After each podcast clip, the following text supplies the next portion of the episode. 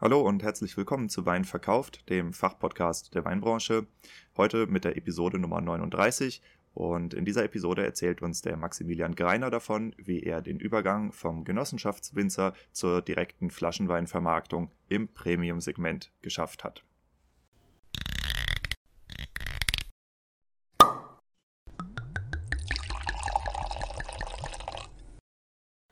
Wein gibt es nur, wenn die Winzerinnen und Winzer davon leben können. Und weil das so ist, dreht sich hier alles um die Frage, was macht eine Weinmarke erfolgreich? Mal mit Gästen, mal alleine behandelt Wein verkauft die Säulen erfolgreicher Weinmarken und des nötigen Selbstvertrauens, das du brauchst, um mit deinem Wein den Durchbruch zu schaffen. Deshalb untersuchen wir hier Episode für Episode die Bausteine bewährter Strategien, mit denen andere Weingüter und Weinmarken eine derartig starke Nachfrage generieren, dass sie ihren Wein nur noch zuzuteilen brauchen. Was ihnen erlaubt, ihre Preise frei zu gestalten und nie wieder Wein unter Wert zu verkaufen. Dich erwarten spannende Episoden über messerscharfe Positionierung von Weinmarken, visionäre Verkaufstechniken, unterbewertete Nischen und entstehende Märkte, eben alles, was Entscheidungsträgern im Weinbau und den angrenzenden Wirtschaftszweigen dabei hilft, profitable Vertriebskanäle zu erschließen, ihre Betriebe vernünftig auszubauen und zuverlässig neue Kunden zu gewinnen. Du hörst Wein verkauft, den Fachpodcast der Weinbranche. Mein Name ist Diego und hier geht es um die Kunst, Wein zu verkaufen. Meine neue Website ist online, beziehungsweise geht im Moment online, und zwar weinverkauft.com weinverkauft.com. Also Weinverkauft mit t am Ende.com. Ähm, sieht im Wesentlichen aus wie die alte. Ich habe sie ein bisschen überarbeitet und äh, bin auch immer noch dran, weil äh, ich ja die alte praktisch kopiert habe, also von 5 plus 1.blog. Mm, aber das heißt, zukünftig die neuen Shownotes werdet ihr alle auf weinverkauft.com finden. Ähm, das kann sein, dass es jetzt noch eine Woche dauert, bis die komplett fertig ist, weil ich bin eine One-Man-Show sozusagen. Aber zukünftig dann alles auf weinverkauft.com. Ähm, dann möchte ich auch die neuen Follower grüßen. Ähm, es freut mich sehr, dass immer mehr dazukommen und auch immer mehr Winzer und auch Winzer mit ihren Privatprofilen auf mich aufmerksam werden. Äh, liebe Grüße, vielen Dank fürs Folgen. Ähm, das ist äh, toll, das zu sehen, dass der Podcast auch echt immer mehr Wellen schlägt. Ähm, ich möchte euch noch darauf aufmerksam machen, dass den kompletten November durch der Weinmarketing November stattfindet. Das ist von den äh, die Online-Veranstaltung der Weinmarketing-Tage vom DLR in Rheinland-Pfalz. Und äh, man kann komplett kostenlos teilnehmen. Immer Dienstagabends um 19 Uhr gibt es ein Online-Event. Es ist eine einzige Anmeldung nötig. Ähm, die, den Link dazu findet ihr in den Show Notes und in der Episode davor findet ihr die kompletten Teaser, wo ich jeden Referenten äh, fünf bis zehn Minuten darüber interviewt habe, um was es geht und wen es betrifft, weil es sind alles Interviews, von denen ihr Winzer direkt profitieren könnt. Ähm, genau, also gerne in die Episode 38 reinhören. Äh, wenn ihr euch anmelden wollt, einfach einmal diesem Link folgen, bit.ly slash Weinmarketing November 21 oder so heißt der. Und äh, dann kriegt ihr jeweils äh, vor dem äh, Dienstag immer den äh, Zugang per E-Mail zugeschickt und könnt euch live einwählen. Es ist so eine Art Webinar. Ja, dann kommen wir zur eigentlichen Episode. Ähm, in der Episode heute spreche ich mit Maxi Greiner, mit Maximilian Greiner vom Gleichnamen gleichnamigen Weingut Greiner darüber, wie er den Übergang von äh, einem Genossenschaftsweingut zur Direktvermarktung und zwar im wirklichen äh, Premium-Segment hingelegt hat. Ähm, es ist für mich eine extrem inspirierende Episode gewesen, weil äh, ich war drei, nee, glaube ich sogar vier Tage im Weingut Greiner zu Gast während meiner Weinlesetour und äh, habe dem Maximilian da beim Arbeiten zugeguckt. Ähm, habe, glaube ich, auch eine ganze Menge von ihm gelernt darüber, was harte Arbeit eigentlich ist. Ähm, insofern äh, freut es mich sehr, dass ich die Episode jetzt online bringen kann. Ähm, und das Schöne ist, ähm, er und seine ähm, Frau Anna, die haben äh, einen Begriff geprägt, den ich jetzt äh, für mich mitnehme in meiner Podcast-Show und äh, das ist im Grunde ähm, als Fremder kommen und als Freund gehen. Ähm, das ist ein Prinzip, was ich beibehalten möchte. Und ähm, ja, insofern liebe Grüße an euch beide. Es war eine echt schöne Zeit. Es hat mich sehr gefreut, dass wir uns kennengelernt haben. Und äh, an die Winzer, die hier zuhören.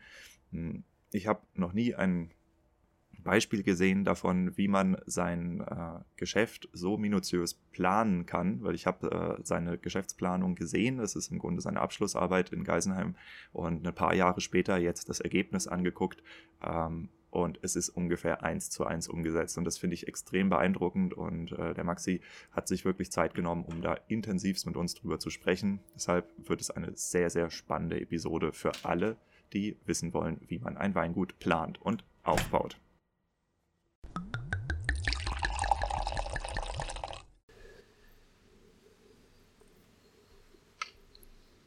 Maxi, als wir das erste Mal miteinander gesprochen haben am Telefon, mhm. da hast du mir gesagt, wenn man muss, dann kann man auch. Und vielleicht fangen wir den Podcast damit an, dass du uns, also mir und den Zuhörern kurz erklärst, worauf du das neben dem ehrenwerten Versuch, mir zuliebe Hochdeutsch zu sprechen, bezogen hast. Ja, das mit Hochdeutsch ist natürlich schwierig. ähm, ja, aber generell natürlich einfach auch die Zeit sich einzuteilen und einfach auch die Ziele zu erreichen, die man sich setzt. Und ich glaube, das schafft man meistens auch nur, wenn es vielleicht auch echt mal krass wird. Also wenn du vielleicht gar nicht weißt, ähm, wie es weitergeht und du einfach nur noch am Arbeiten bist und dann irgendwann mal merkst, hey, was habe ich eigentlich jetzt die letzte Woche geschafft oder die letzten drei Wochen? Oder vielleicht einmal Jahre später, zum Beispiel bei mir, was habe ich 2018 alles geschafft? Und da sind wir, ich glaube, dann schon beim großen Thema. Ja, da sind wir beim großen Thema. Ähm, wenn man muss, dann kann man. Du wurdest relativ früh ja. äh, brutal reingeschmissen in eine menschliche und wirtschaftliche Realität. Erzähl doch den Zuhörern mal. Ja, also da kann ich ein bisschen ausholen. Also ich hatte ähm, 2017 war unser erster Jahrgang hier auf dem Hof, auf dem Weingut Greiner. Ähm, das war eigentlich ein Obsthof mit dem Schwerpunkt auf Kirschen, ähm, den mein Vater geführt hat. Wir haben dann einfach gesagt, gut, 2017 machen wir jetzt mal den ersten Weinjahrgang von einem Hektar Rebfläche. Und die Idee war dahinter, dass... Direktvermarktung. Genau, Direktvermarktung. Und also wir waren davor ein Traubenerzeuger für eine Genossenschaft hier Markgräferland. Und ja, da war irgendwie klar, wir müssen eigentlich was anderes machen. Wir müssen eigentlich Wein direkt vermarkten, weil ich verkaufe 500 Flaschen Wein und habe irgendwie das Doppelte, wie wenn ich Trauben verkaufe. Aber ich habe noch viel mehr Flaschen in der Hinterhand, also deswegen ist das viel, viel lukrativer. Das Risiko war aber auch viel, viel größer, aber indem die Auszahlung halt nicht so hoch ist, war das Risiko eigentlich sehr gering. Und deswegen haben wir dann gesagt, also 2017 erster Jahrgang, mein Vater macht den Weinbau draußen im Weinberg, so wie ich das möchte. Wir haben dann 2017 umgestellt von ultrakonventionell von auf Bio, dann 2018 auf Demeter. Sind jetzt seit diesem Jahr dann Demeter zertifiziert. Und ich wollte mich dann eigentlich nur um die Önologie und um die Vermarktung kümmern. Und dann haben wir den ersten Jahrgang zusammen gemacht. Es lief alles super. 2017 war gleich ein Riesenerfolg der Jahrgang. Wurden dann, glaube ich, äh, am ersten Tag, wo wir online waren, äh, von der Jancis Robinson ausgezeichnet waren dann irgendwie zwei Wochen nach der Eröffnung, wo kam der erste Bericht in der New York Times. Das war schon echt krass am Anfang. Ähm, da war aber mein Vater schon verstorben, das war im, im Frühjahr 19. Mein Vater ist im Sommer 18 gestorben. Und auf einmal hatte ich dann ähm, den Obsthof an der Hand, habe nebenher noch Vollzeit beim großen Weingut gearbeitet und weiß eigentlich momentan nicht mehr arg viel von 2018. Also ich weiß nicht, wie ich es geschafft habe. Ähm, ich kann jetzt nur im Endeffekt sagen, die Weine wurden alle extrem gut. Und es war vielleicht auch ganz viel Glück dabei. Aber ja, da kommen wir glaube ich auch wieder drauf, man schafft's alles, ja. Wenn man muss. Wenn man muss, man. ja. Und, und ich habe halt, also war halt ein 18-Stunden-Tag war normal, ja. Es waren eher 20 Stunden. Also Kirchenernte war dann bei uns, da ging es um 4 Uhr morgens los bis abends um 10 und dann bin ich nach Rebespritze gegangen. Und das mal irgendwie fünf, sechs Wochen lang am Stück. Das war richtig, richtig krass. Und ja, ich habe dadurch auch Gedächtnisverlust gekriegt. Also ich weiß, vor 2018 kam noch was. Mhm. Und das finde ich eigentlich das Allerkrasseste dran. Ja. Du, ich würde sagen, wir nutzen den Moment und stoßen mal auf deinen Vater ja. an. Mhm. Wir haben hier einen schönen Wein, den du mir heute äh, mitgebracht hast, vom Simon Hornstein. Mhm. Ich habe schon viel von ihm gehört in dem Interview mit den Weintherapeuten, was auch mittlerweile online ist. Und wir haben hier einen Chardonnay Seehalde hervorragendes Zeug und dann auf deinen alten Herrn. Ja. Der ist bestimmt stolz auf dich. Ja, das, dem sein letzter Schluck war auch gut. Da hatte ich am, am letzten Tag, wo er gelebt hat, noch ziemlich Stress mit ihm. weil da hat einfach mal August Kessler, ähm, Seligmacher, GG, äh, mit unseren Saisonarbeitskräften als Schorle getrunken. Jetzt im Nachhinein bin ich Gott froh, dass der letzte Schluck noch ein saugute war. Ja. ja. Dann zum Wohl. Zum Wohl.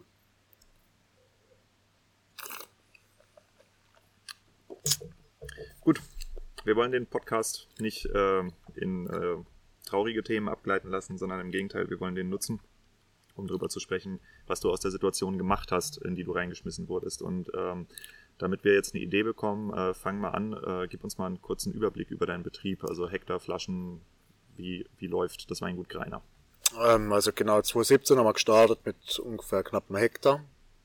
Das waren dann irgendwie die 5000 Flaschen und hatten insgesamt drei Hektar Rebfläche, oder ein bisschen weniger, zweieinhalb, was aber dann, ja, damals halt dann eineinhalb Hektar noch an die Genossenschaft ging. Jetzt 2021 sind wir bei neun Hektar, 2022 wird es zehnhalb sein und Direktvermarktung jetzt dieses Jahr ungefähr zweieinhalb Hektar plus noch ein Hektar so ein privates Sonderprojekt. Also kann man einfach sagen, so ungefähr drei Hektar und roundabout zwischen 15.000 und 20.000 Flaschen. Mhm. Ähm, du vermarktest ja nur zwei Hektar. Ähm, mhm. Wie teilt sich denn die Vermarktung in deinem Betrieb auf? Also was für Produkte hast du? Trauben, Most, Wein, Fassware, Flaschenware? Also der ganz große Bestandteil ist einfach hochwertiger Wein. Wobei Sekt für mich enorm wichtig ist. Wenn ich das einfach mal so mit dem Umsatz sehe, also wir machen ungefähr ja, so 1800 Flaschen Sekt und die kostet halt 25 Euro. Und das verkauft sich einfacher wie die 900 Flasche Weißburgunder für den gleichen Preis. Und das finde ich, ist auch ein bisschen auch, ja, was gibt denn der Markt her? Deutscher Sekt ist, glaube ich, auch so ein ganz, ganz großes Thema, wo ganz viele unterschätzen und was in Zukunft wahrscheinlich noch richtig, richtig Fahrt aufnehmen wird. Und wenn sich eine Winzer, also ist meine Meinung, wenn er einen Sekt macht, sollte der halt sau, sau gut sein weil das Denken, ja, ich mache nebenher so ein bisschen Sekt, weil das kriege ich ja eh gut verkauft, das funktioniert eigentlich nicht. Ja. Also ein Rosé-Sekt, der 30 Gramm Restzucker hat, äh, wer will denn das? Ja? Und das war dann gerade der letzte Wein, wo ich im Keller gehabt habe und nicht verkaufen konnte. Also das macht keinen Sinn mehr. Mhm.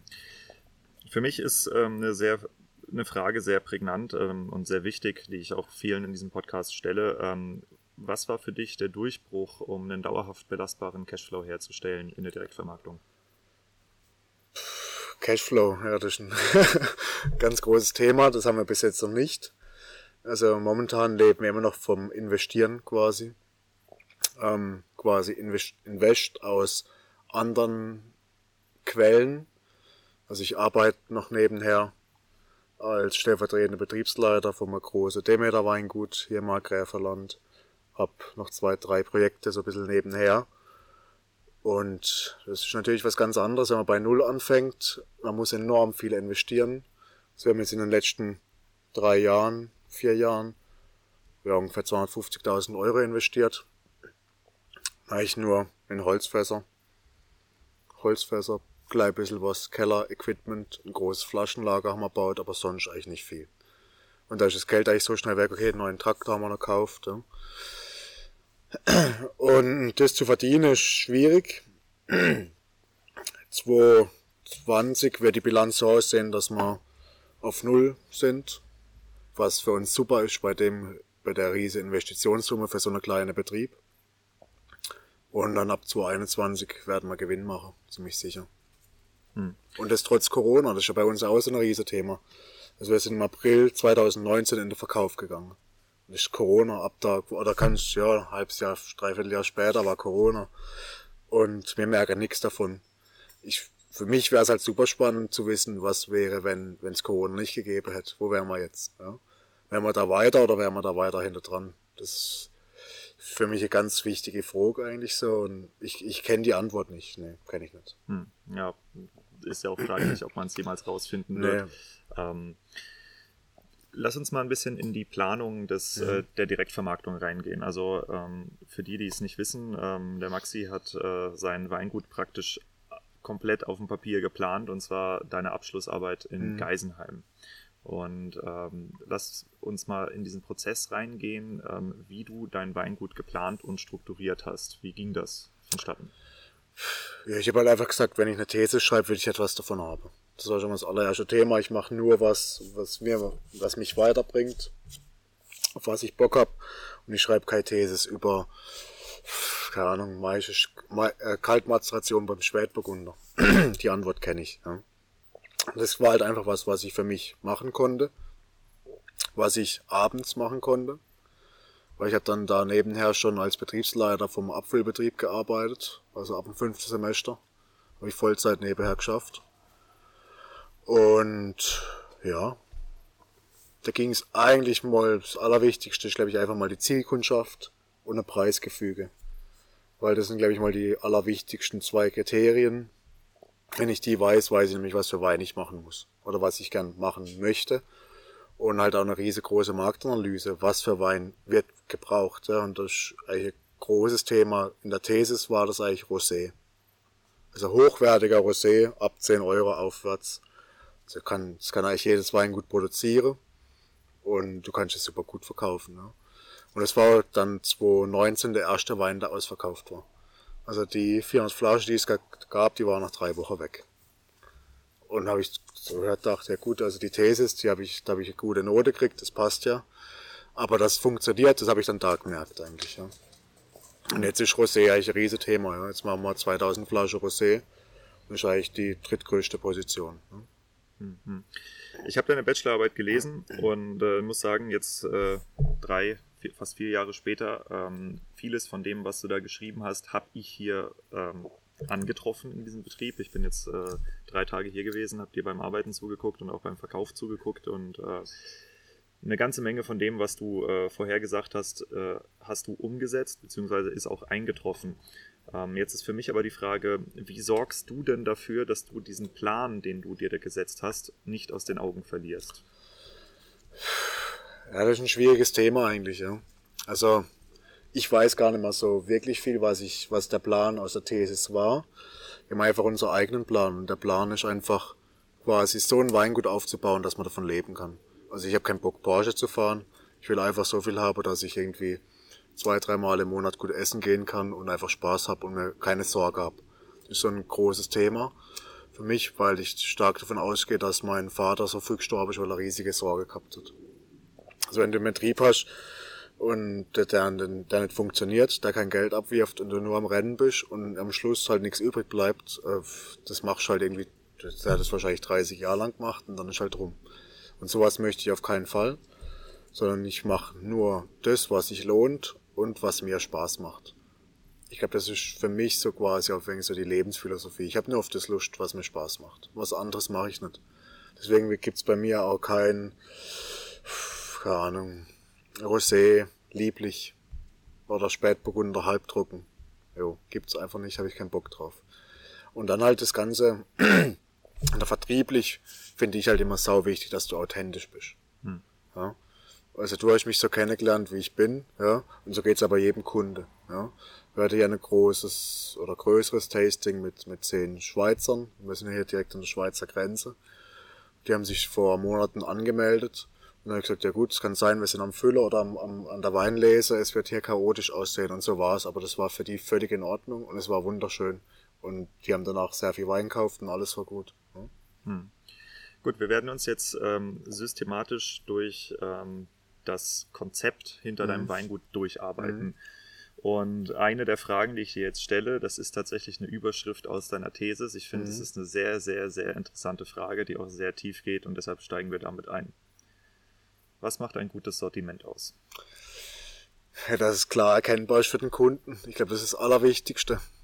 Weil es gibt so viele Weingüter oder Genossenschaften oder einfach Weinbaubetriebe, die halt irgendwie 60, 100 Positionen auf der Weinkarte haben und du dem Kunden erklären musst, was für ein Wein passt jetzt zu dir. Und wenn du aber halt pro Preisklasse oder pro Linie halt nur drei bis fünf Weine hast, ja, ich weiß nicht, wie ich es geschrieben habe, aber so in der Art, ähm, dann findet man sich zurecht.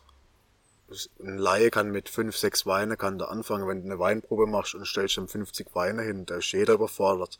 Das sind auch die meisten Sommeliers eigentlich völlig platt am Abend. Das ist auch völlig in Ordnung. Aber das macht einfach keinen Sinn. Und die Frage ist natürlich immer, wenn ich dann von Kollegen höre, ja, aber den, den Müller-Thurgau Wein habt, dann verkaufen wir noch 2000 Flaschen davon. Aber das ist ein 40 Hektar Wein, gut, das sind 2000 Flaschen, ist nix, ja. Jetzt, was, was bringt dir das, wenn du den Wein nicht hast? Verlierst dann vielleicht 2000 Flaschen, aber du hast, sparst vielleicht auch ganz viel Geld, weil du viel weniger Lagerkosten hast, weniger Etiketten brauchst, weil du einfach größere Menge produzieren kannst und so Geschichte, ja. Also, ja. Ich denke, ähm, ein guter Weg, wie wir den, die Episode hier weitergestalten, ist, ähm, dass wir das so machen wie eben, dass du eine allgemeine Antwort gibst mhm. und danach mal kurz erklärst, wie du es bei dir selber umsetzt. Mhm. Wie ist dein Sortiment strukturiert? Also ich habe eigentlich eine ganz klare Linie. Das geht los mit quasi die Basislinie, Schraubverschluss. Da geht's los mit dem Gutedel, ganz typisch fürs Markgräferland hier. Ähm, wird bei mir aber als Schassler bezeichnet und ausgebaut, also mit Holz, Ganztraubenanteile, spontan vergoren, einfach ein bisschen freaky, für 8 Euro. Das probiert jeder, kriegt es bei mir hingestellt und sagen alle, boah, das ist aber saugut für das Geld. Da sage ich, ja, das spielt allen so. Ähm, das ist auch beim Chardonnay, der 35 Euro kostet. Das ist auch viel zu billig eigentlich, ja. Und dann, und dann hast du schon mal einen ganz anderen Einstieg in dein Sortiment und mit deiner Kundschaft. Weil dann verstehen sie vielleicht, ja gut, also den, den Supermarktwein für 9 Euro oder für, für, für 2,99 oder irgendwas, ja. Das, ja, passt vielleicht nicht ganz so, da stimmt vielleicht das Preis-Leistungsverhältnis auch, aber ist halt weit unten. Und dann geht's weiter mit dem Rosé, Sanier für 10 Euro, im Barrique spontan vergoren, schöne Zug, einfach, ja, schöne Säure, macht einfach richtig Spaß, kannst du richtig, richtig trinken, also ich sage immer, den kannst du runterleeren, das macht einfach Spaß. Ja. Da gibt's einen Spätburgunder Basis, alles noch mit Schraubverschluss. Für 14 Euro, das sind dann quasi die warmen Lager, die wir haben, aus Mauchen. Schon eher wegen so eine samtige Spätburgunder, ein bisschen reifer, ein bisschen fetter. Ich sag dann immer, das ist der Spätburgunder für die nicht Pinot Noir Trinker aus dem Burgund. Und das passt super, der läuft auch wie geschnitten Brot, halt immer auch angepasst an die Zielkundschaft jemand, der ein geile Pinot Noir will, der zahlt halt 35 Euro, aber für 14 Euro, das kauft er auch, wenn es gut ist, aber ein normaler Kunde kauft es nicht, ja. Das ist quasi so das Einstiegssortiment. Und dann geht's weiter mit ähm, Weißburgunder für 25 Euro. Das ist dann mit Korken, eine ganz andere Flasche, mit Wachs versiegelt. Chardonnay dann genau gleich für 35, dann Spätburgunder Steinkreuz auch für 35 und Pinot Noir Vulkan für 45. Ähm, jetzt ab diesem Jahr gibt's dann noch ein äh, Pinot Noir 14,7. Ähm, das ist dann einfach ein Wein sozusagen im Gedanken an meinen Vater, weil der am 14.07. geboren ist. Und das ist 18er Jahrgang, das war quasi der letzte Wein, den es von ihm noch gibt. Der kostet halt 75 Euro, aber da gibt's ja auch nur 147 Flaschen und das kriegt man auf jeden Fall verkauft. Ja. Und dann gibt's noch einen Sekt äh, für 25 Euro. Das rundet quasi das Sortiment ab.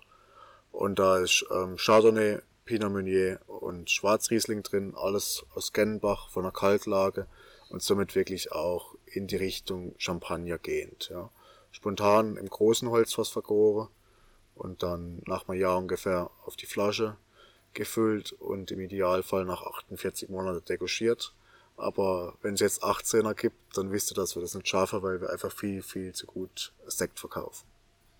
Jo.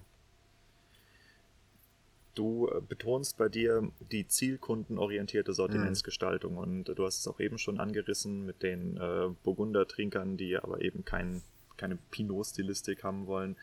Ähm, viele Winzer, zumindest in meiner Erfahrung, sind ein bisschen mehr so drauf, äh, was habe ich da, was mache ich, was hat mein Betrieb schon immer gemacht.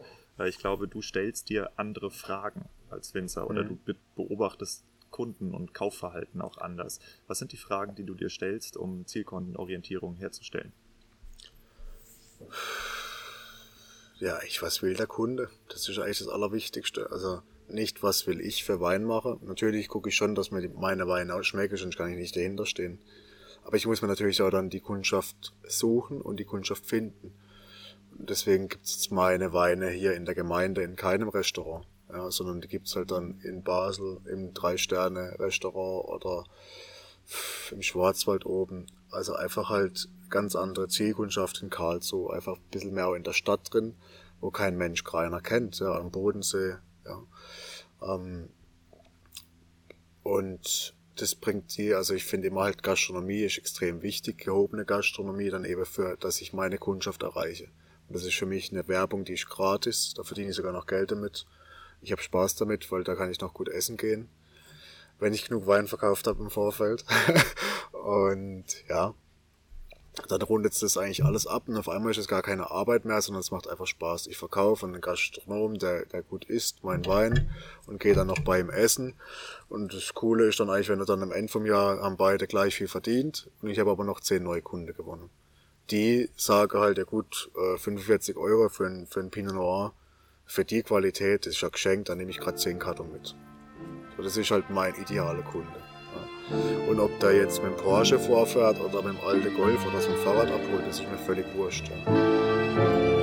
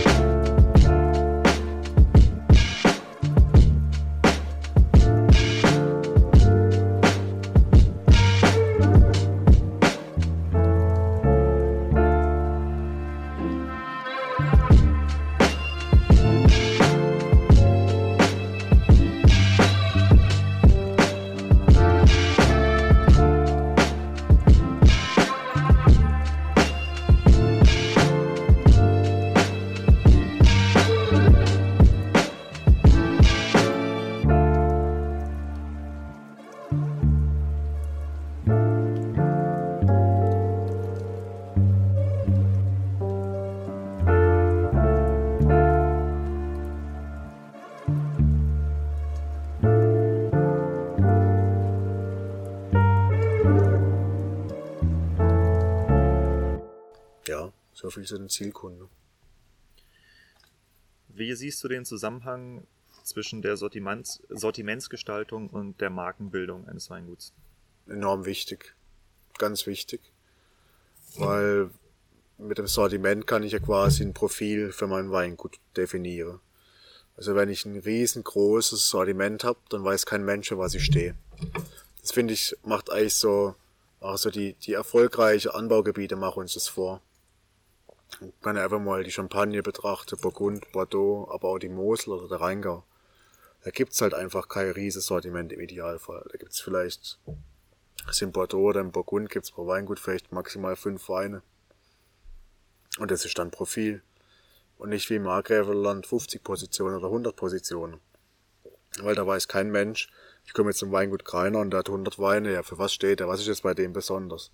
Der hat aber nur sieben und dann weiß ich es genau, ja gut, die sieben macht er wahrscheinlich, weil er da drauf spezialisiert ist. Und dann kommst du an die Mosel und da gibt's halt nur Riesling. So, da weiß ich halt, okay, gut, wenn der nur Riesling macht, das muss doch eigentlich sau gut sein. Und so ist es ja auch. Ne? Und das fehlt uns hier ein bisschen in der Region. dass wir uns spezialisieren. Und wir haben Sorten, wo wir uns enorm gut spezialisieren könnten. Das wäre der Gutedel, weil den gibt's nur hier. Aber wir verramschen ihn halt wahrscheinlich 50 Prozent von der Fläche bei Aldi und bei Lidl. Ja, für unter drei Euro die Flasche. Und das ist eigentlich ein massives Problem. Bleiben wir ein bisschen bei der Weinmarke. Mhm. Eine Weinmarke ist zusammengesetzt aus verschiedenen äh, Kernelementen. Ja? Und ähm, für mich ist immer eine spannende Frage, was würdest du als die kaufentscheidungsrelevanten Merkmale einer Weinmarke bezeichnen? Weil viele Winzer reiten ja sehr, sehr stark auf diesem Thema Qualität und Tradition mhm. herum. Zählt es für dich zu den kaufentscheidenden Kriterien? Nee, überhaupt nicht. Also Qualität kann jeder. Tradition pff, ist völlig langweilig. Schreibt ja auch fast jeder drauf. Deswegen, für einen Markenwein ist es vielleicht schwierig, aber da muss halt einfach auch, ja, also ein Markenwein muss für mich immer die gleiche, die ähnliche Qualität haben. Ähm, ich glaube, dass bei der Qualität auch nicht die Höhe oder die Güte der Qualität entscheidend ist, sondern wie du sagst, ähm, die gleichbleibende Qualität. Genau, gleichbleibend. Also das finde ich immer super Beispiel ist Becks. Bier. Ist eine riesige Marke, hat aber Bierfehler. Ja? Äh, das wäre wie wenn, wenn äh, das Weingut Kreiner nur Weine verkaufen würde, die eine Mordsböxer haben. Oder die flüchtige Säure ohne Ende, aber wenn die Kundschaft das kennt, und es mag, dann ist das in Ordnung. Ja, ich meine, das kann ja auch echt positiv sein. Wir waren jetzt vor ein paar Tagen zusammen hier im Restaurant Ochsen. Ich habe es, glaube ich, in meinem Podcast schon beworben. Ähm, und äh, hatten da einen JJ Prüm, äh, was war das, Gracher Himmelreich, glaube mhm. ich. Und du erkennst Prüm halt echt am Geruch. Ja, ja? genau. Und ich kann mir vorstellen, dass es auch viele Leute gibt, die sagen, öh, wie riecht das denn? Mhm. Aber wenn du es halt das dritte halt oder geil, vierte Mal ja. gerochen hast, dann weißt du halt, okay, jetzt kommt was Spannendes. Ja. Ja, aber generell, also mein Ziel ist überhaupt nicht eine Marke zu kreieren. Da bin ich ja viel, viel zu klein dafür. Aber ich habe noch ein Projekt, wo wir das wirklich auch versuchen. Ja. Und das ist ein Sektprojekt. Und da geht's nur noch um Marke. Und da geht's einfach halt darum, Schlagwörter, eine Flaschenform, die vielleicht einzigartig ist oder sehr wenige habe in, in Deutschland oder im Sektbereich, ein Etikett, was vielleicht von der Form her anders ist oder von der ganzen Gestaltung. Also ich habe zum Beispiel Etiketten, die einmal komplett rumgehen um den Wein. Ich habe aber schon festgestellt, die, meine Kunden verstehen meine Etiketten gar nicht, ja, weil äh, der kleine Zwischenraum, wo man wirklich die Flasche sieht, das ist eigentlich das Etikett, weil der Wein steht im Vordergrund, das versteht aber keiner. Das muss ich eigentlich jedem erklären. Das kann ich machen und dann ist es in Ordnung, aber ja, als Marke kannst du das nicht machen. Da musst du es einfach sehr prägnant im Regal rausstechen. Was sind denn die Sachen an einem Wein, die wirklich die Kaufentscheidung auslösen? Ich würde ziemlich sagen, das Etikett und den Preis. Und was vom Etikett? Wahrscheinlich alles. Aber hauptsächlich die Farbe.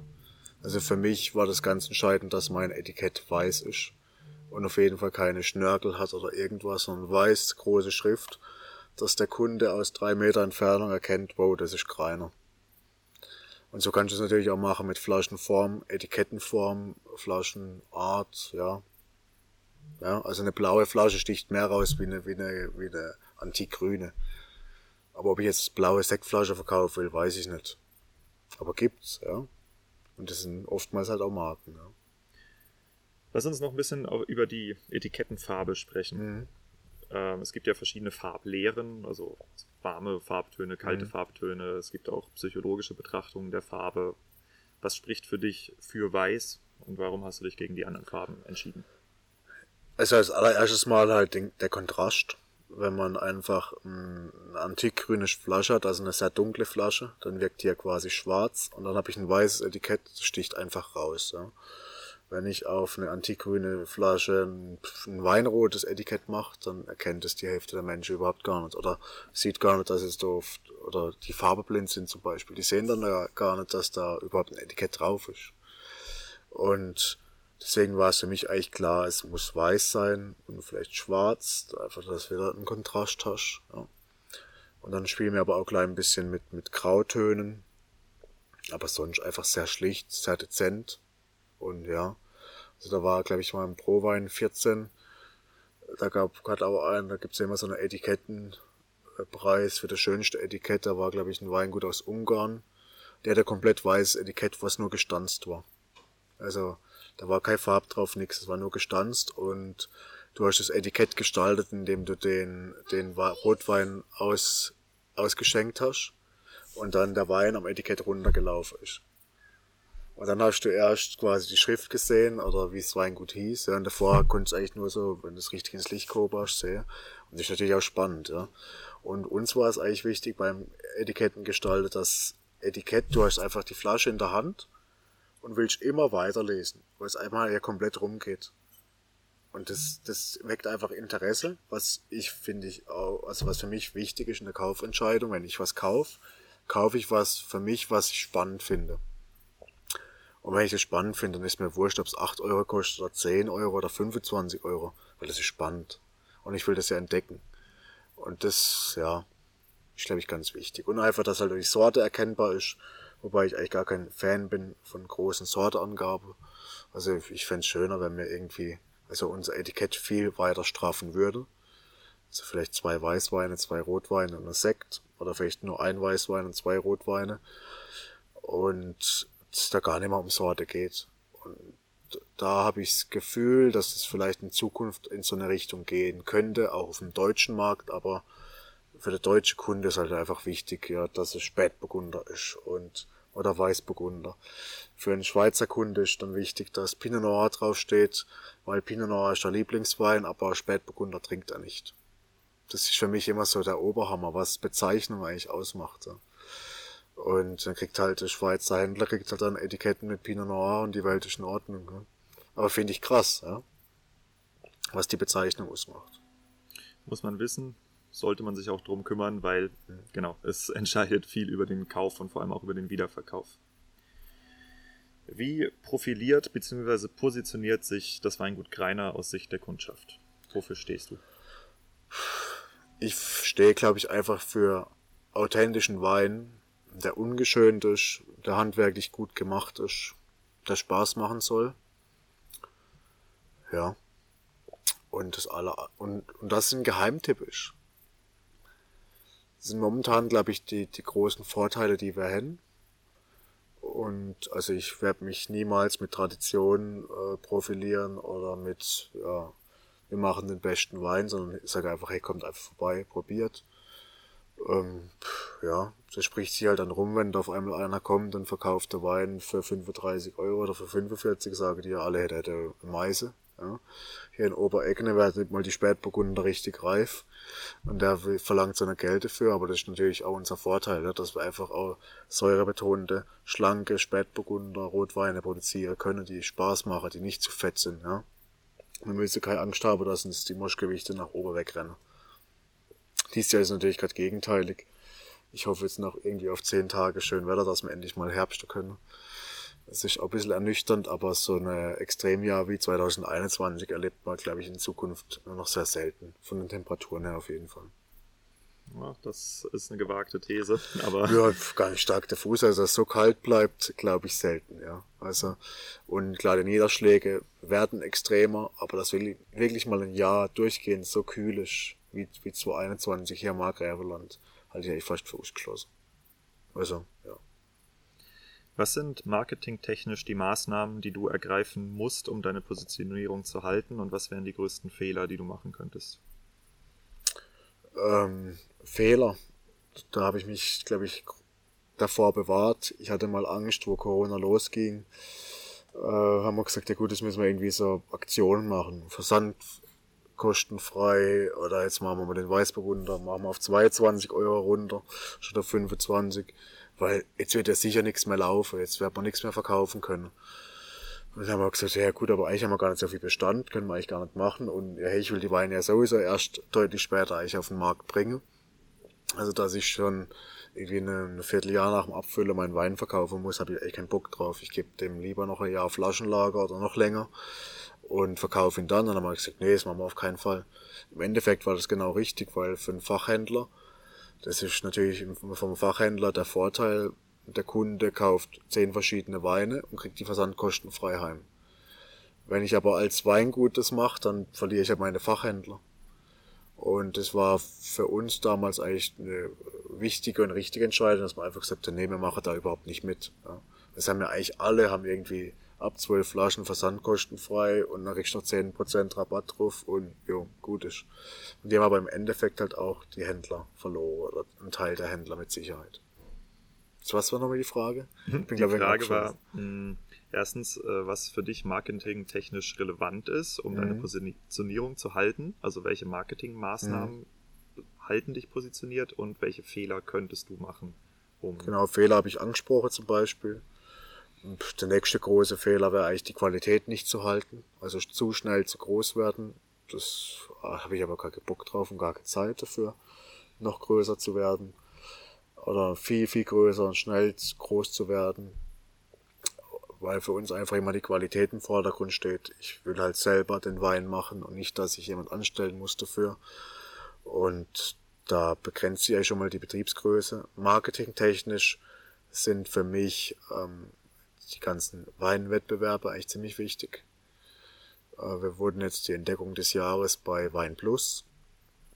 Und man einfach gemerkt, äh, gut, es wurde publiziert. Wir wussten es ja dann schon irgendwie drei Wochen davor. Und auf einmal kamen halt jeden Tag Bestellungen rein. Ja, also die Anna, meine Freundin, die hat irgendwie drei Wochen nichts anderes gemacht wie Päckle packt. Ja. Und halt keine 6er Päckle wie normal, sondern halt nur noch 18er Päckle oder halt dann 60 Flasche Bestellung privat heim, aber halt nicht irgendwie Basislinie, sondern halt der High-End-Shit. Und deswegen sind wir jetzt auch schon mit 18er Rot ausverkauft. Weiß gibt's noch gleich ein bisschen was und ja. Und ging richtig ab. Das ist für mich, das ist für mich wichtiges Marketing. Auf der anderen Seite ist natürlich einfach Weinmessen super wichtig für neue Kunden zu gewinnen. Ich wurde dann mal vom Feinschmecker eingeladen für die Prowein. Da sage ich einfach, gut, Prowein macht für mich keinen Sinn also meine 6.000 oder 8.000 oder 10.000 Flaschen Wein, die bekomme ich auch so verkauft. Da muss ich nicht viel Geld für eine Pro-Wein ausgeben, aber vielleicht kann das mal in 10 Jahren spannend sein. Ne? Aber nur halt, wenn immer die Qualität vom ähnlichen Niveau bleibt. Es wird mit Sicherheit immer Jahrgangsschwankungen geben. Also 2018 schmeckt anders wie 2019 und äh, 2021 ist wahrscheinlich der komplett andere Jahrgang, wie was ich davor gemacht habe, aber das weiß ich, dass meine Kundschaft da mitgeht. Und wenn sie es nicht macht, ähm, dann finde ich auch relativ schnell andere Kundschaft. Das war zum Beispiel bei dem 17er Gutedel, also 17er Schassler im 1200 Liter Fass vom Assmann, neu Erstbelegung. Ja. War halt wirklich eine Barrique-Fassbombe. Also habe ich niemals gedacht, ja, aber 1200 Liter Fass und gut edel. Gut edel nimmt das Holz halt enorm gut auf, weil er halt einfach wenig Säure, wenig Struktur an sich hat, hat er voll aufgenommen. War eine richtige Barrikbombe. Ich dachte, okay, gut edel und so Barrik, das passt ja nicht. Die wurde verkauft ohne Ende.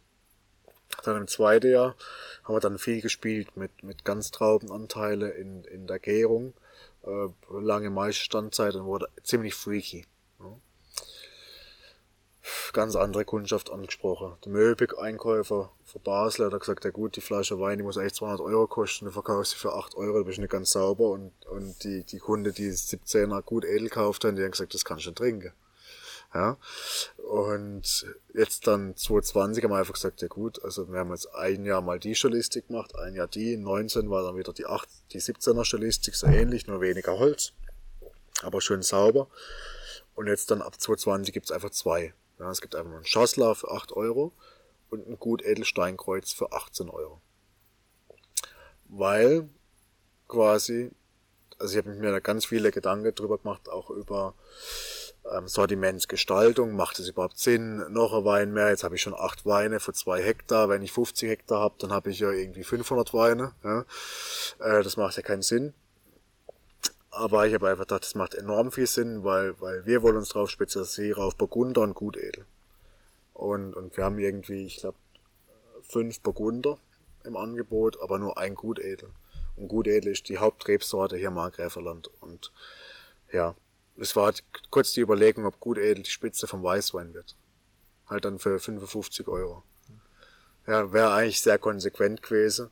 Es kann vielleicht sein, dass es mal irgendwann kommt. Wenn ein guter Edle vielleicht dann wieder einen anderen Ruf hat. Ja, aber momentan, also ich bin Gott froh, dass es jemand gibt wie der Hans-Peter Ziereisen und die Landweinwinzer, wo ich auch dabei bin, Vasenhaus, die, die kennen einfach alle Gas, Scherer, Zimmer, das macht einfach Spaß, weil das einfach, ich sage immer so, das ist so auch vielleicht der Markgräfler VDP. Ja. Und da hast du einen gewissen Austausch, du verfolgst zusammen eigentlich ein Ziel, das ein bisschen voranzubringen und ja, und einfach auf authentische Weine zu stehen. Ja. Und wenn einer sagt, gut, der gut Edelsteinkreuz, der schmeckt mir nicht, dann sage ich, ja gut, ist in Ordnung. Da freut sich jeder andere Kunde, wenn du noch was übrig lässt. Wo kommen deine Neukunden her aus den verschiedenen Segmenten? Ähm, ich tue mich enorm schwer, bei mir wirklich von Segmenten zu sprechen, weil also 8 Euro ist ja schon Premium auf dem ja, deutschen Ich meine nicht, nicht äh, die Weinsegmente, sondern Gastro, Fachhandel, Direktverkauf. Also die meisten kommen eigentlich aus der Gastronomie. Also, ich sage, also Erstkontakt Gastro? Erstkontakt Gastro und dann der zweite Kontakt heißt, oder sie trinken halt in der Gastronomie, ähm, Greiner, Weißburgunder im offenen Ausschank, also Top-Gastronomie dann. Und dann heißt es, boah, der ist aber gut. Und in der Top-Gastronomie hast du natürlich der Vorteil, der Kellner kennt dich im Idealfall, oder der, der Sommelier, der den Wein präsentiert. Und der kann einfach Auskunft darüber geben. Und hätte sich ein kleines Weingut in Obereggen und er erzählt einfach die Story so ganz kurz und dann sind eigentlich die meisten Leute angefixt. Ja. Und das ist dann eigentlich wirklich eine Zielkundschaft. Also die drei Sterne essen gehen können, die können auch Wein für 25 Euro kaufen. Das ist völlig in Ordnung. Aber ich brauche jetzt nicht irgendwie also zum Beispiel Generation Pinot, Jungweinprobe in Freiburg, da mache ich gern mit, finde ich ja immer super. Freiburg ist aber für mich überhaupt kein Zielmarkt. Ja, also da habe ich ein Restaurant in Freiburg, was super gut läuft, was einfach anders ist, auch wie viele andere Restaurants. Die haben ein super Konzept und dann läuft es. Die sind halt auch sehr nah am Kunde, können einfach gut verkaufen und haben Spaß an meine Weine. Und dann macht es, macht es Sinn, aber einfach irgendwie in so einer Studentenkneipe muss ich gar nicht hingehen. Da habe ich eh keine Chance. Ja? Also da kauft keiner eine gut edel für 25 Euro, was er im Restaurant kostet. Das macht ja keinen Sinn. Ja, außer du verkaufst in Geisenheim. Ja, vielleicht schon, ja, aber da geht's ja auch nicht viel. Ja, ja. Okay, Neukundengewinnung, check. Ich schmeiße jetzt nochmal zwei Worte rein. Kundenzufriedenheit und Kundenbindung. Ähm, Kundenzufriedenheit ist für mich eigentlich das Allerwichtigste. Das war für mich so ein bisschen, also ich hatte, wir haben ein Problem gehabt im Korken, das kann man einfach mal so sagen. 17er Jahrgang hatten wir relativ viele Korkrückläufer, 18 wurde es weniger. Und ja, wir haben sicher keine billige Kork genommen, die haben aber 80 Cent kostete. Und da habe ich, glaube ich, schon auch Kundschaft verloren, die einfach hier auf dem Weingut dann einen Wein kaufen oder probieren im Kork und das schmeckt super gut. Die nehmen den mit heim, machen den nach zwei, drei Wochen auf und das schmeckt ihnen überhaupt nicht mehr. Sie wissen aber vielleicht gar nicht, woran es liegt. Also die, die merken nicht, dass er einen Kork hat, sondern die sagen dann einfach, ja gut, also weißt du, was der Kreiner uns so verkauft hat, der hätten sie vielleicht sogar angelogen, ja. Der hätten sie was ganz anderes hingestellt, wie wir eigentlich bei ihm gekauft hätten, ja. Äh, da kauft man nie mehr was. Und deswegen haben wir dann ab dem 19er Jahrgang einfach enorm in die Kork investiert. Also bei uns kostet jetzt einfach ein Kork 1,80 Euro brutto. Und das finde ich halt für Kork sau viel Geld. Ja. Aber du musst es machen, weil sonst verlierst du deine Kundschaft, sonst machst du halt nicht 1,80 Euro äh, setzt dich in die Weinflasche rein, sondern 35 Euro, wenn du Kork hast oder noch mehr. Und deswegen macht dann die 1,80 halt sau viel Sinn. Und das ist für mich dann Kundenzufriedenheit. Wenn aber jemand einen Kork hat, dann ist es bei uns eigentlich auch die Regel, dass es reklamiert wird. Und ich sag halt dann, ja gut, also es kann ja jeder sagen, es hat Kork, du kriegst einfach so eine Flasche zugeschickt, aber dann bringen sie uns doch einfach vorbei. Und dann kriegt er einfach eine Flasche wieder zurück und gut ist, wenn sie wirklich Kork hat. Also ich probiere die dann und sage, ja gut, das hat Kork, also da, nimm's mit. Kundenbindungsmaßnahmen? Kundenbindung, Newsletter. Ähm, und dann eigentlich auch immer erreichbar sein. Ähm, auf Veranstaltungen hinweisen so Geschichten, ja. Aber also unsere Kundschaft ist ja begrenzt. Ich weiß nicht, ob wir 300 Kunden haben. Es ist ja wirklich super klein, ja. Aber die Kunden, die wir halt haben, die sind halt richtig, richtig gut. Und das ist mir das Wichtigste. Ich will keine 10.000 Kunden, sondern ich will 1.000 richtig gute. Das reicht vollkommen.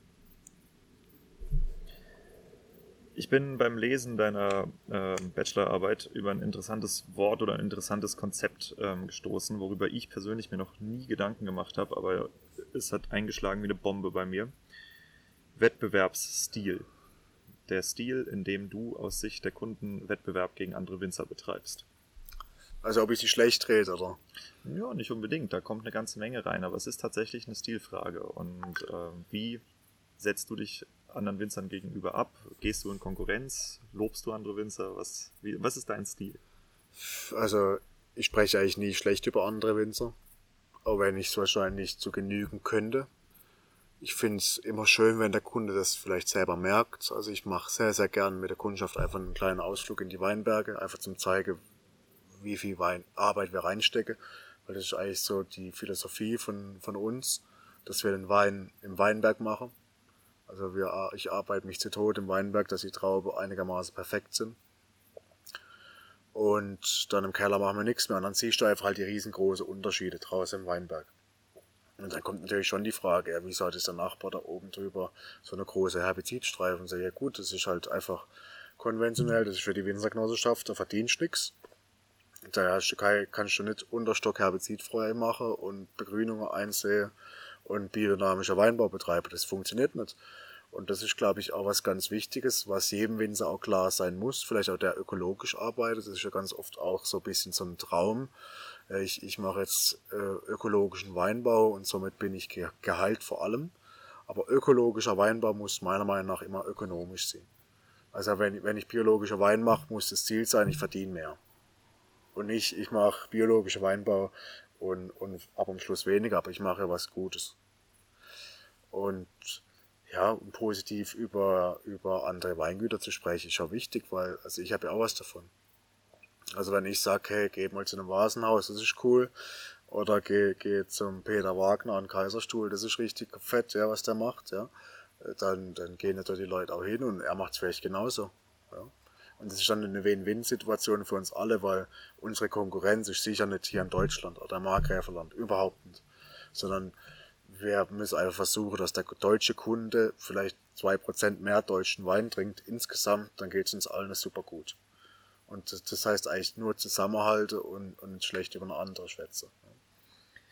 Der Wettbewerbsstil zeigt sich ja auch stark in der Markteinführungskampagne. Mhm. Wie hat deine funktioniert? Ja, Markteinführung war bei uns eigentlich der Landweinmarkt 2019, eröffnet dann von der Chances Robinson. Und das war für eigentlich jetzt nicht wirklich weltbewegend, ja. Aber es war halt cool, dass sie halt über uns geschrieben hat und die Position war halt von vornherein klar, wir sind die Rebelle im Markgräferland, weil Landweinmarkt, das war quasi die Gegenveranstaltung vom badischen äh, Müllheimer Weinmarkt, vom Markgräfler Weinmarkt und da durften halt keine Landweine mitmachen. Deswegen gab es dann einfach eine separate Messe, das war dann 2019 das dritte Mal und ich, für mich war klar, ich will mich da niemandem unterordnen. Ich mache keinen Qualitätswein. Ich will Weine machen, wie ich Bock hab. Und wenn sie scheiße sind, dann muss ich sie halt selber trinken. Aber ich will nicht haben, dass jemand anderes es beurteilt, ob es gut ist oder nicht, ob es sortentypisch ist oder nicht. Ob ein Pinot Noir ähm, farbtypisch ist. Das finde ich ja eine riesengroße Diskussion. Deswegen, ja, war es einfach ganz einfach Landweinmarkt und danach lief's. Welche Maßnahmen hast du alle ergriffen im Zuge deiner Markteinführungskampagne? Also wir haben hier eine Eröffnung gemacht, eine Opening, da hat eine Band gespielt, das war einfach ein schöner Tag, direkt einen Tag halt nach dem Landweinmarkt. Da kamen natürlich auch viele Gäste vom Landweinmarkt und somit war es bekannt. Ja. Und dann gab es halt einen Zeitungsbericht, wie es halt so üblich ist. Sind die auf dich zugekommen oder hast du die Zeitung angeschrieben? Nee, nee, alles selber angeschrieben. Wir haben dann auch selber die Berichte geschrieben, dass da was Richtige drinsteht und nicht irgendwas Falsches, was ja ganz wichtig ist. Ja. Und zu dem Zeitpunkt haben wir dann auch schon bei Wettbewerben mitgemacht, also hatten, glaube ich, von Anfang an dann, glaube ich, ähm, zwei Sterne bei Wein Plus, ja. Und wurden dann halt drei Jahre später dann Newcomer des Jahres, ja. Das, und sowas zieht halt dann schon gut, ja. Hm. Eine Markteinführung kann ja einen gewissen Hype auslösen. Mhm. Aber ein Hype ist nichts Dauerhaftes. Wie geht's danach weiter? Das ist die große Frage und die große Angst, die ich auch habe. Also ähm, klar, momentan ich weiß, weiß nicht, ob es einen Hype ums Weingut Greiner gibt, das kann ich nicht sagen, weiß ich nicht. Vielleicht ein klein bisschen. Aber für, für, die, für die gehobene Gastronomie ist einfach super spannend, was Neues zu haben, was der Kunde nicht kennt. Und davon leben wir eigentlich gerade. Dass wir Wein an die Top-Gastronomie verkaufen, weil die am Tisch einfach ein bisschen mehr erzählen können, wie vom Weingut XY, VDP-Betrieb, wo, wo jeder kennt. positive Mundpropaganda, das Mhm. Erzählen. Was machst du, damit man über dich sprechen kann? Ja, Oder was gibst du den Leuten zum Erzählen? Ja, ich, das, was ich jetzt heute erzähle. Also ich bin immer ganz bodenständig, ganz normal, ähm, mache eigentlich die meisten Weinprobe in, in Plunstones und Arbeitshose und wahrscheinlich meistens völlig verschwitzt und versifft. Äh, und das kommt einfach an, ja. Und das ja, ja, und einfach auch Zeit nehmen. Also wir haben keine geöffnete, also geregelte Öffnungszeit, sondern das ist alles nach Terminabsprache, wenn mir einfach Zeit nehmen möchte. Also wenn zu mir ein Kunde kommt, dann, dann muss er sich vier Wochen davor anmelden, aber dann hat er zwei, drei Stunden Zeit, um uns zu verstehen. Und das ist dann einfach ganz oft ein Erlebnis. Das ist einfach nicht nur, ich gehe äh, zum Weingut Kreiner zum Wein kaufen oder der macht einen guten Wein, da gehe ich immer hin, das ist unser Hauswein, sondern die kommen zu uns und dann haben sie Erlebnisse. Dann dürfen sie probieren, was sie wollen. Wenn sie Bock haben, können sie noch irgendwas aus dem Fass probieren oder man fährt nach raus in, in den Weinberg und hat einfach auch irgendwie eins, zwei schöne Stunden und gut ist, ja. Und für mich geht halt danach einfach der Tag weiter, aber ich habe noch einen coolen Moment gehabt. Weil ganz oft ist es ja auch so, du arbeitest als Winzer, sau viel, hab viel in der Rebe, bist viel allein und denk, das kommt jedes Jahr einmal oder zweimal, was mache ich eigentlich, für was mache ich das eigentlich? Und dann hast du wieder so einen, einen coolen Kundennachmittag und dann war ich, hätte ich einen Happy gegangen, die haben noch Wein mitgenommen. Ja, genau für das mache ich das doch. Ja. Das war jetzt aus ähm, Kundensicht der Wettbewerbsstil. Ähm, lass uns mal über den Wettbewerb aus Winzersicht sprechen. Mhm. Wird deine Unternehmensentwicklung äh, überwiegend wohlwollend wahrgenommen oder hast du auch äh, Leute, die dich anschießen wollen? Ich glaube jetzt einfach so im, im also Weingüter quasi im gleichen Niveau finde ich es cool, weil sie natürlich auch ein bisschen andere Geist haben, die einfach sehen, ja gut, wir müssen ja zusammenhalten. Ähm, jeder allein schafft es nicht, aber klar, also ich habe eigentlich, ich glaube, vielleicht eins, zwei Kunden hier aus der Gemeinde und das war's, ja. Also deswegen, mit Sicherheit gibt's auch einen Neidfaktor. Ähm, Wie äußert er sich? der äußert sich in viele Geschichten, dass du halt anzeigt wirst, weil der Hund bellt, obwohl er nicht bellt. Oder dass der Kühlwagen zu laut ist, den du im Herbst hast. Oder dass du ähm, die Wein, äh, die, die Feldwege in der Rebe äh, versausch, ja. Aber dieses Jahr war das bei jedem so, weil jeder ist in der Weinberg gefahren, wenn es nass war und hat Spuren hinterlassen. Aber im Endeffekt bin's ich halt, ja. Und ich wär, bin halt aus Bio-Arschloch hier in der Gemeinde, ja. Und so Geschichte, ja.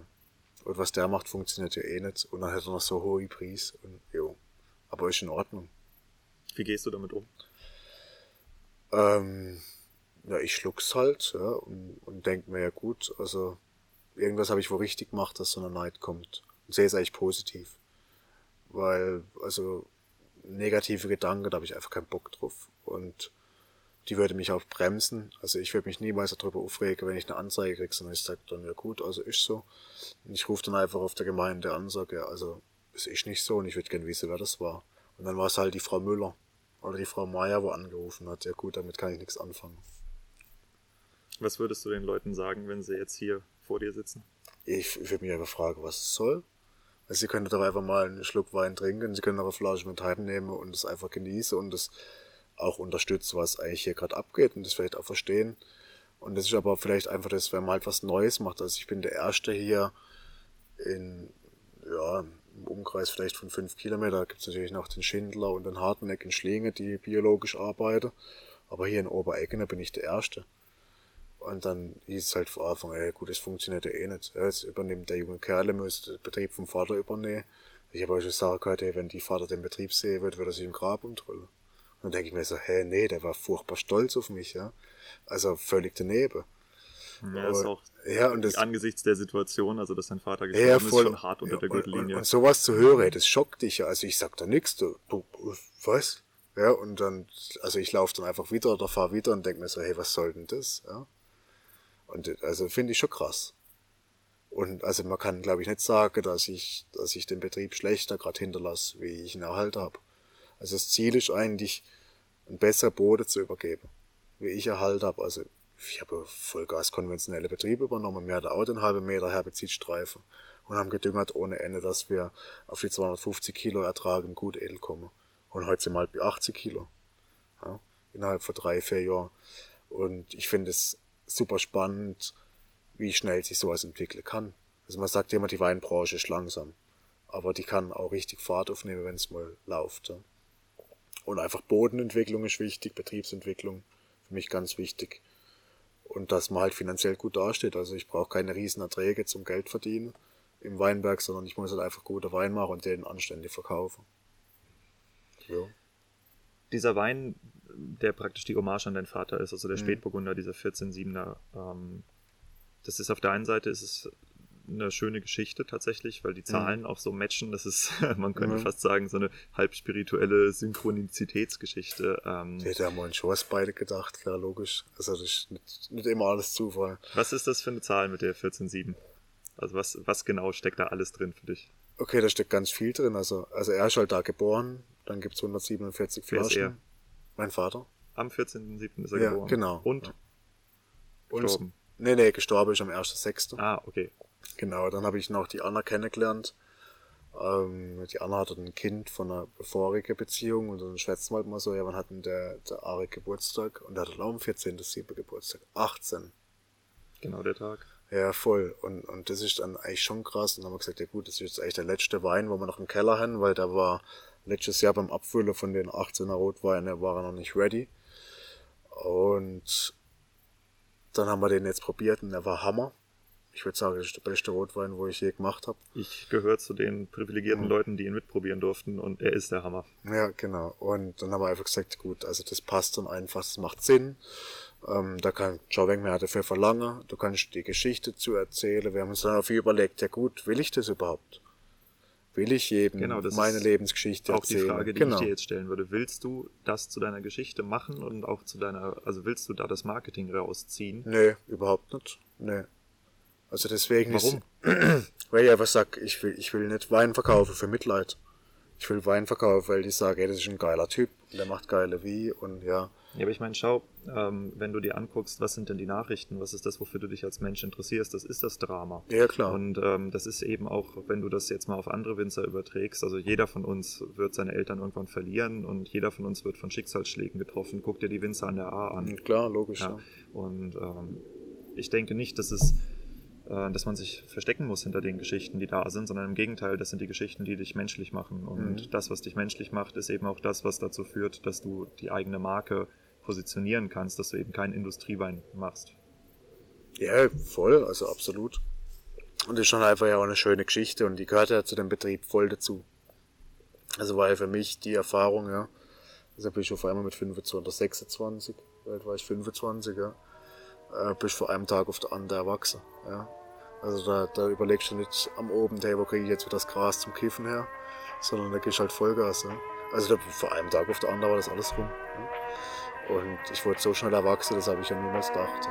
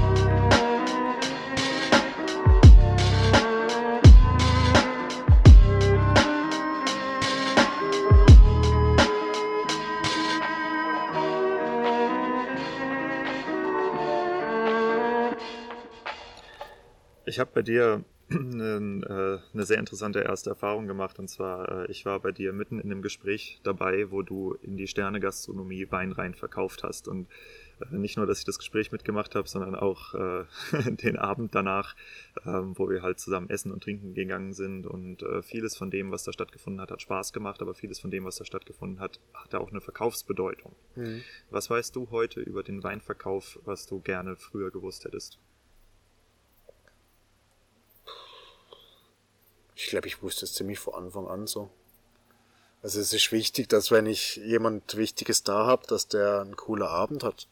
Dass der im halben Jahr noch weiß, hey, wer ist Weingut Kreiner? Wenn er bei mir reinkommt und meine Weine probiert, das haben die auch gemacht, das macht jeder.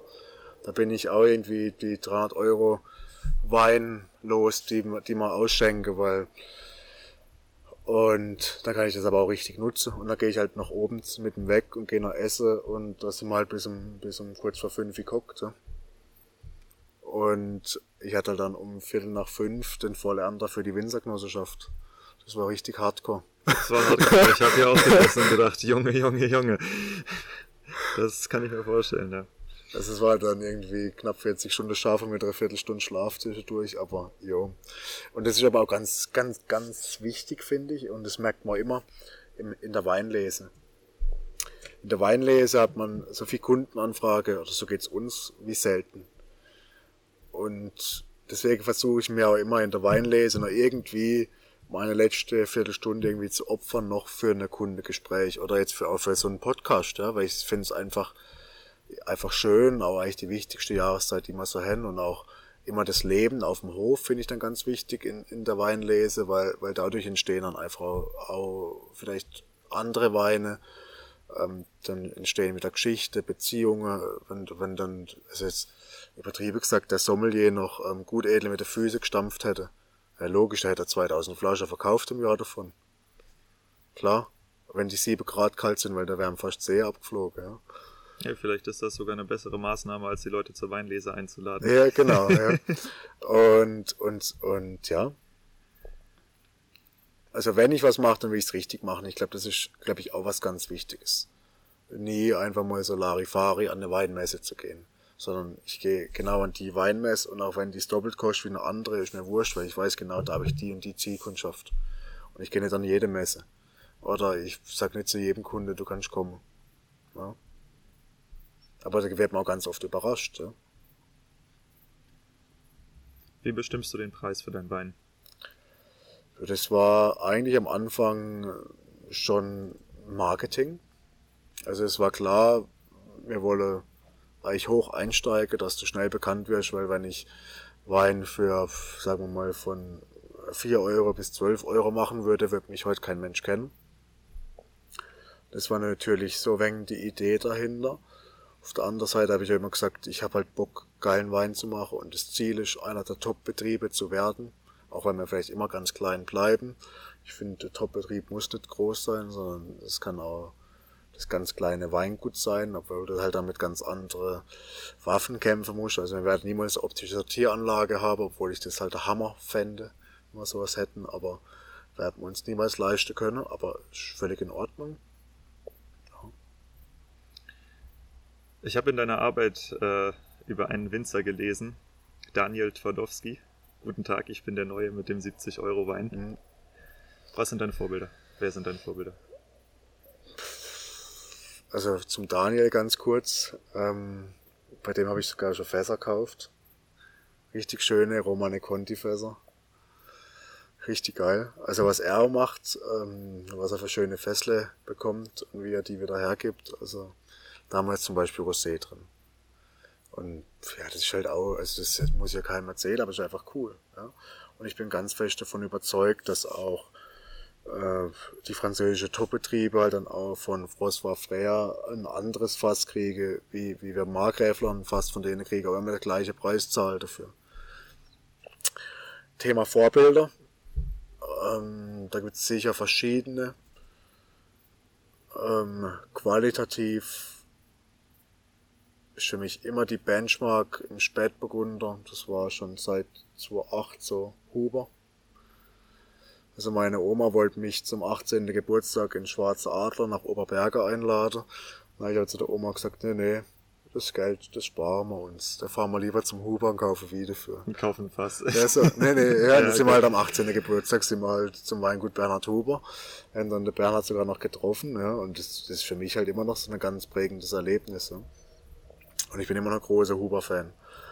Ähm, auf der anderen Seite natürlich Ziereisen, ganz klar, hier fürs Markgräferland was er einfach auch macht und was er für die Region bringt und was er für Weine macht und was auch für eine riesengroße Leidenschaft dahinter steckt. Ja.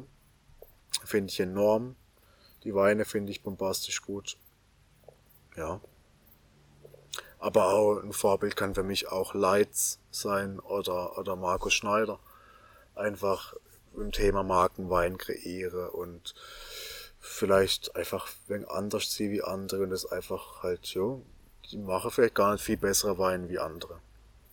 Aber kriegen halt viel besser verkauft. Und das ist für mich, also ich sag immer, du kannst so gute Wein machen, wie du willst, du musst halt verkaufen können. Und Thema Verkauf sind das halt so die, die, die Namen, wo ich halt bewundere. Ob ich dahin will, weiß ich nicht. Weil wenn man so einen großen Betrieb hat, dann hast du ganz andere Sorge wie, ja, äh, haben wir die Traube 93 Öchsel oder 95 oder, oder 83 oder, ja sondern da geht's ja um ganz andere Geschichten. Und da läuft's mal ein paar Wochen lang nicht und dann, dann ist rum. Und bei mir ist ja Hobby. Also ich kann ja hier, ich sage immer, das ist der Versuchsweinkeller von Weingut Zähringer, da wo ich noch schaffe. Ja. Äh, ich mache hier die Sache, aber beim Zähringer vielleicht in drei, vier Jahren machen. Weil einfach, da heißt ja, nee, also sowas Verrücktes kann man nicht machen. Aber wenn du halt die perfekte Traube hast, dann kannst du alles Verrückte machen. Ja. Du hast ja eben sehr viel über Fässer gesprochen und mhm. es gibt eine sehr interessante Geschichte zu einem bestimmten Fass, was du hier rumstehen hast. Mit Holz und Terroir. Ah, genau, ja. Ja, das haben wir ab dem 19er Spätburgunder. Ähm, also der kommt aus der, der Spätburgunder Pinot Noir Vulkan, kommt aus Feuerbach, aus dem Steingässle.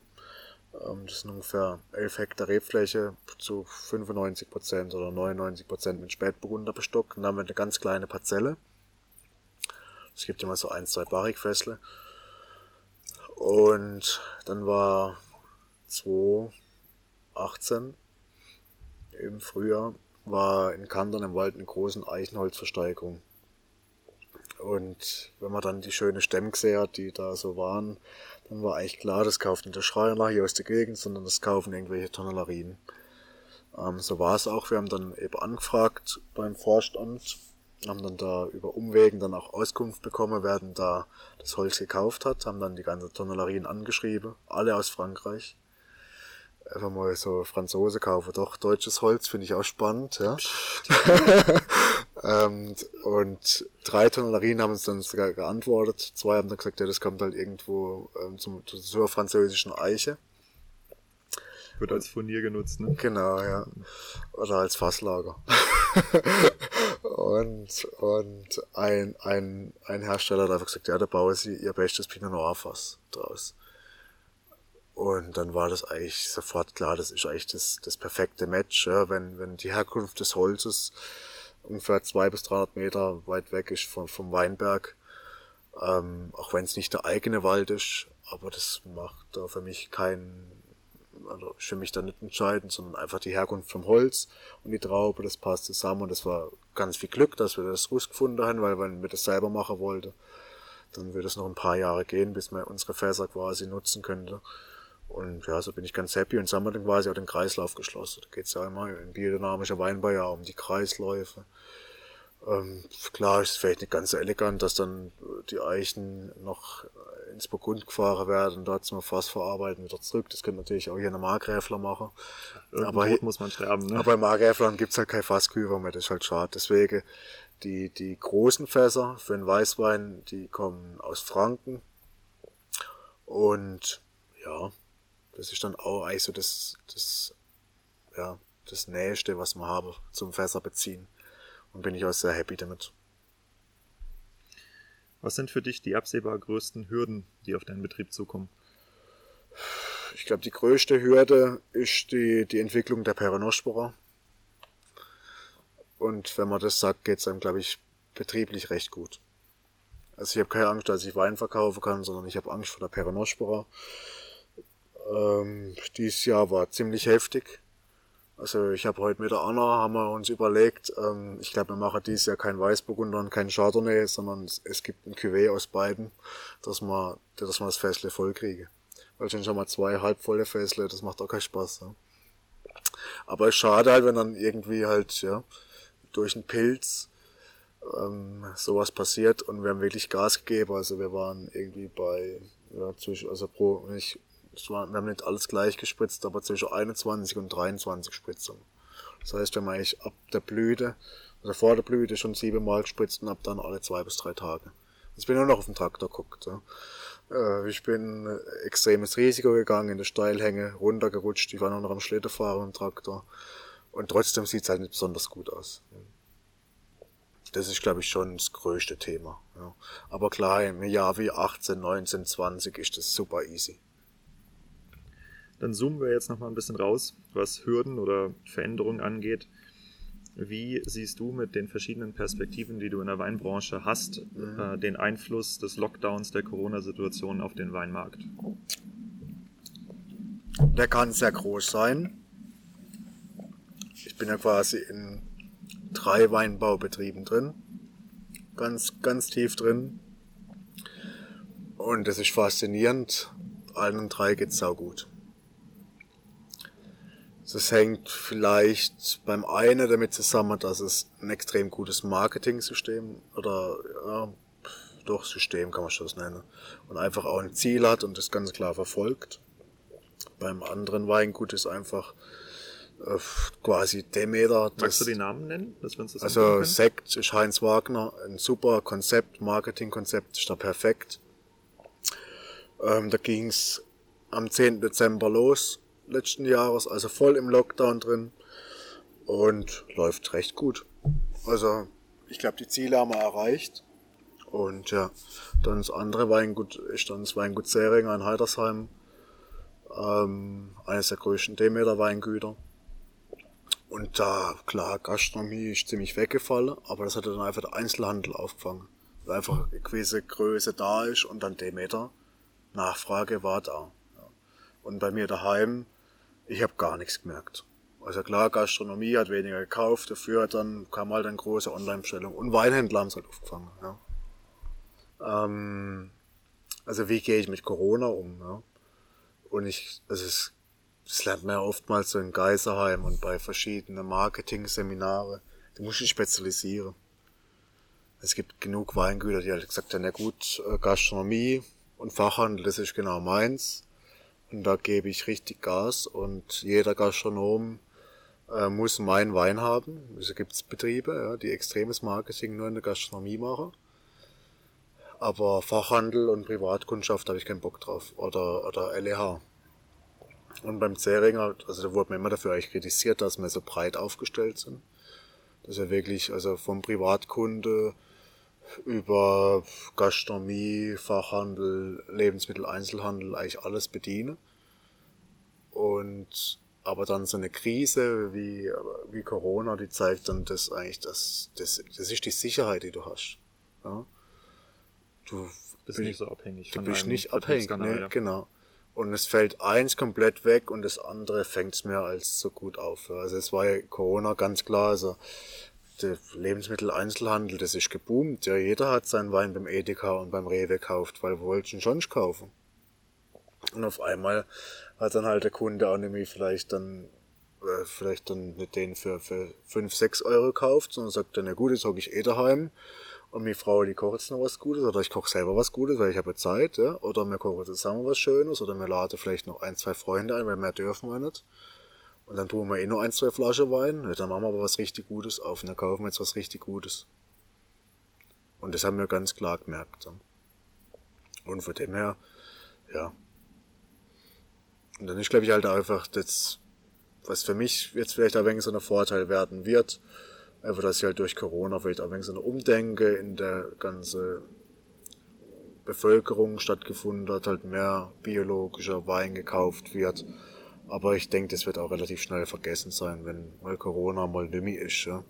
Aber vielleicht ist dann einfach äh, Demeter Wein immer schlecht, ja, weil das ist ja auch ganz oft so, oh, was Demeter, oh, Bio nee. trinke oh, nicht. nee. Bio ist für mich Abfall. Ja, genau. Ja, also, also, ja, das ist auch schön, dass es dann vielleicht dahin kommt, ja. Das reicht ja vollkommen.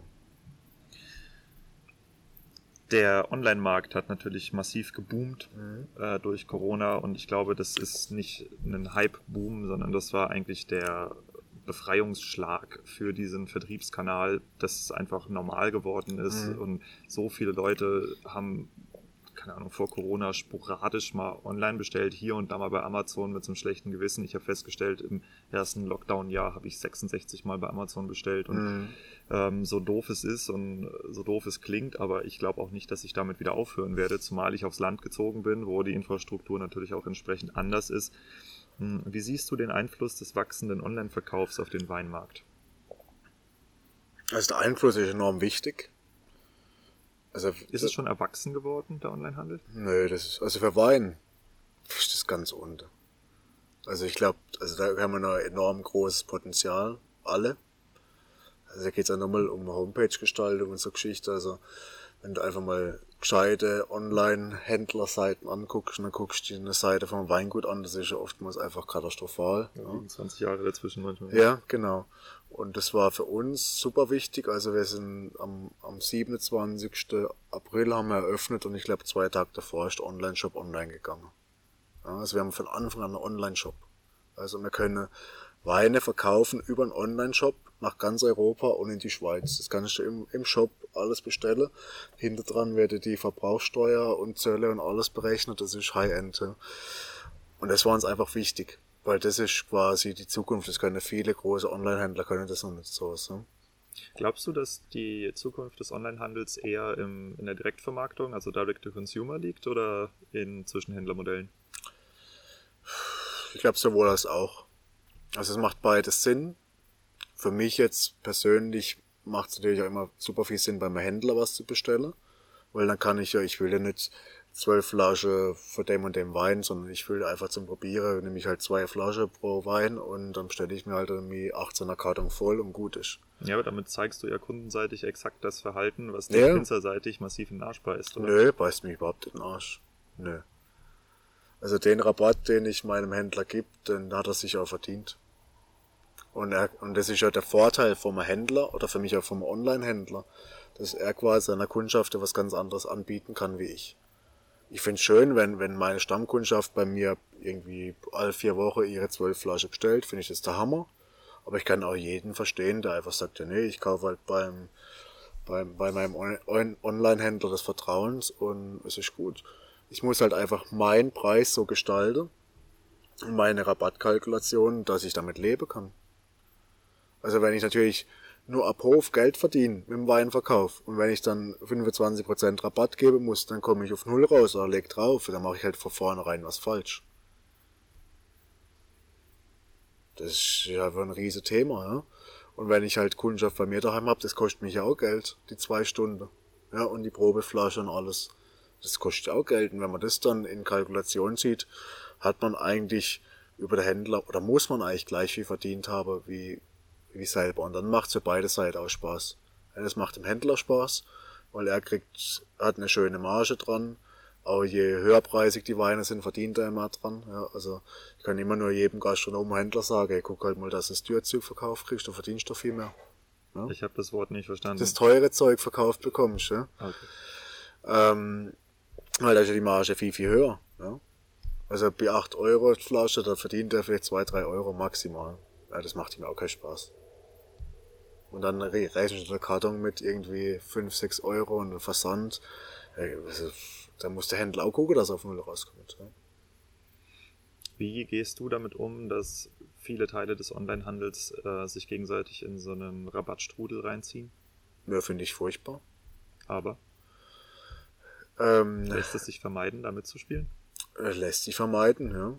Also ich habe auch so ein Beispiel, da habe ich halt, also nicht in Deutschland, sondern im Ausland, habe ich zwei Händler in einem Land, Land nenne ich jetzt nicht und die Händler auch nicht. Und die bieten beide die gleiche Weine an, und beim einen ist er halt irgendwie 10% günstiger. Und der, wo halt dann unter der EVP verkauft, der kriegt halt nichts mehr. Also er kriegt eine Ermahnung und dann geht's halt drum, ja, ob er halt das so macht, wie, wie, also wie ich das gerne hätte. Und sonst ist halt einfach kein Kunde für uns. Ja, weil, also ich will auch mit meinem Händler, will ich, will ich äh, cool sein und will Bock drauf haben, dass er meinen Wein verkauft. Und er hat Bock, meinen Wein zu verkaufen und es soll eine Win-Win-Situation für alle sein. Ja. Und wenn er sagt, hey du, ich brauche nochmal zwei Prozent mehr Rabatt, dann kann ich ja drüber schwätzen. Aber dann verkaufst du nicht billig. Was soll denn das? Und, und ob die Flasche jetzt irgendwie 1,50 Euro günstiger ist, das macht für den Händler macht das nichts aus. Ja? Aber es könnte mein Preisgefühl halt kaputt machen. Und das ist mir enorm wichtig, dass das halt nach außen überall Minimum auf dem Niveau ist wie ab Weingut eher höher. Das ist für mich ganz wichtig und das ist auch ein Teil eigentlich vom, vom Markenkonzept. Also Moe kostet immer auch im super Rabatt immer genau gleich viel. Das sind, glaube ich, auch die einzigen, deren Vertriebler nicht provisionsbasiert verkaufen, wenn ich das richtig in Erinnerung habe. Ja, kann ich gut sehen, ja. nee, ist auch ganz wichtig halt für eine Marke, dass es gibt ein Preisniveau und das wird niemals unterschritten.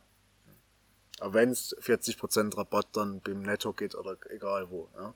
Das Preisniveau ist trotzdem immer auf einem Level. Wie viele Wiederverkäufer oder Gastronomen hast du? Gastronomen ungefähr 30. Also von Basel bis Karlsruhe bis äh, in Schwarzwald hoch. Ähm, Händler sind es vier, ja, knapp zehn rum. Das lässt sich noch kontrollieren, ne? Ja, ja, aber halt auch zehn halt über, also Schweiz, Deutschland, ähm, Belgien, Österreich, ja für Jungwinzer oder Quereinsteiger, die ähm, auch mit dem Aufbau einer eigenen Marke mhm. liebäugeln. Was würdest du denen mitgeben? Ja, sich davor halt ein gutes Konzept machen, ne? Das Allerwichtigste. Halt wissen, was ich will.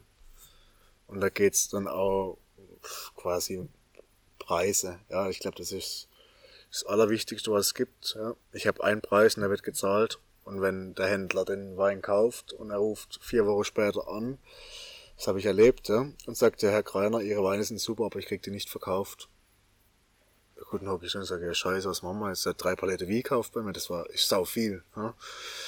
Für mich, ja. Ja, was machen wir jetzt? Sagt er, ja, also, also er braucht nochmal vier bis fünf Prozent Rabatt und dann kann er da mal eine Marketingaktion starten und dann kriegt er das verkauft. Und ich dachte so, nee, der hätte schon der beste Preis, kriegt wieder Menge, der kriegt keinen Cent mehr. Und was, was hat er noch? Ah, der hat noch Sekt, hat er, oh, ist uns ausverkauft. Spätburgunder Basis, oh, ist ausverkauft. Und dann hat er, glaub, noch gut edel gehabt, da haben wir noch 100 Fläschle. Also gut, wir nehmen alles zurück. Und das hat er, glaub, noch nie erlebt. Ja, und dann ging's irgendwie zwei Wochen und dann ruft er da an, ja, also jetzt in den letzten zwei Wochen ist gelaufen wie Sau, mehr nicht viel. Aber das schicke ich sie dann zurück, dann haben sie, glaube ich, noch 10 Karton Wein zurückgeschickt.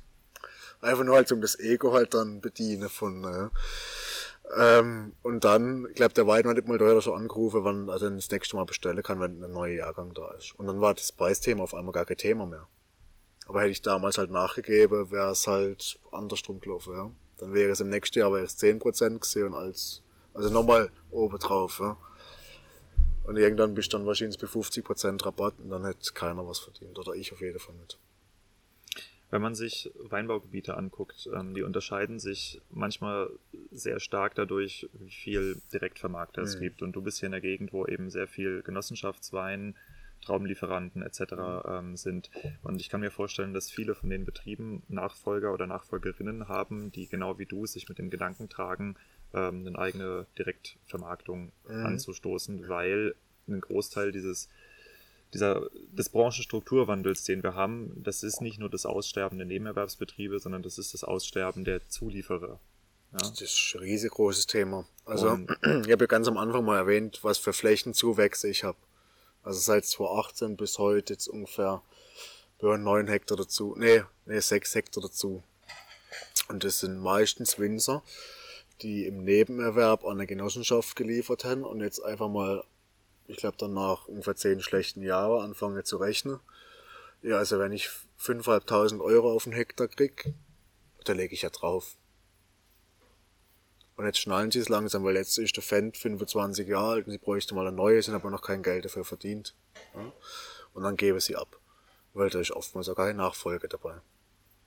Und wenn du halt so einen Betrieb hast, der dann quasi von der Genossenschaft oben runter langsam gewirtschaftet worden ist, aber da mache ich der Genossenschaft auch keinen kein Vorwurf, ja.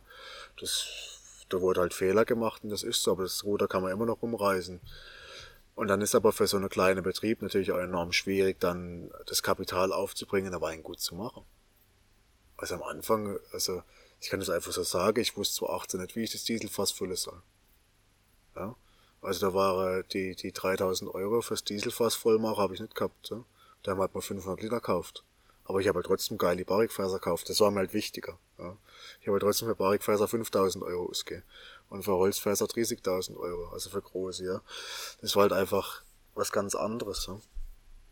Aber das dann alles wirklich zu bringen und dann muss es laufen, also da, da war der Druck war enorm. Ich wusste, wenn ich Eijahrgang versaut, dann ist rum, dann können wir gerade dazu machen und fertig, dann machen wir da Wohnung ins Haus und tun die Vermiete und Weingut ist passé, ja. Also, ja. Und das motiviert dich aber dann auch. Und da bist du dahinter, da gibt's kein Wein, der nicht gut im Keller ist. Ich schwöre mir, ich habe ja pro Wein habe ich ein Fass oder zwei Fässel oder vielleicht auch mal drei. Und das ist ein Schuss. Und wenn dann ein Chardonnay irgendwie 93 Punkte vor Wien umkriegt und der beste Chardonnay in der Schweiz, also Deu bester deutscher Chardonnay der Schweiz ist, der in der Schweiz verkauft wird so rum, ja, äh, dann war ich, hey, ich habe alles richtig gemacht, weil das war ein einziges Fass, das war der einzigste Schuss und das war 2018, das ist für mich immer nur faszinierend. Ja. Hm.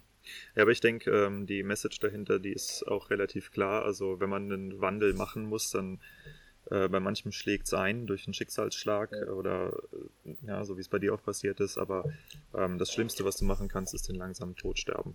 Ja, oder halt, oder halt planlos. Ja, genau, oder halt planlos was zu machen. Ja. Und äh, ich will dir auf jeden Fall auch noch persönlich dazu gratulieren, was du hier aufgebaut hast. Also mhm. Also nicht nur, ähm, weil ich jetzt hier drei Tage bei dir gewohnt habe, aber das ähm, ist tatsächlich sehr beeindruckend zu sehen, was du hier geleistet hast. Und äh, ich muss auch sagen, also ich selbst bin in einer ähnlichen Situation, dass ich jetzt gerade auch ein Unternehmen, ein anderes Unternehmen, aber mhm. ein Medienunternehmen sozusagen hochfahre.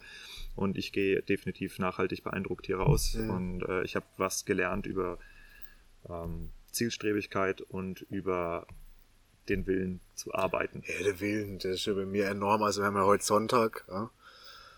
Und ich bin heute Morgen um 10 haben wir angefangen. Also nicht hier, sondern in Heidersheim. Und jetzt haben wir, ich glaube auch 10. Und es ist noch kein Feierabend. Also ich gehe jetzt gleich noch wegen den Keller. Und es ist aber Sonntag. also sind auch 10 Stunden. Locker. Jo. Ich hoffe, dass das nicht Dauerzustand wird. Ähm, nee, das ist es gibt Weinlese.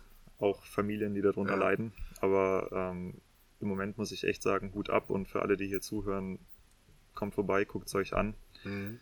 Apropos angucken, wo kann man dich angucken? Online? Offline? Ja, online bei Instagram.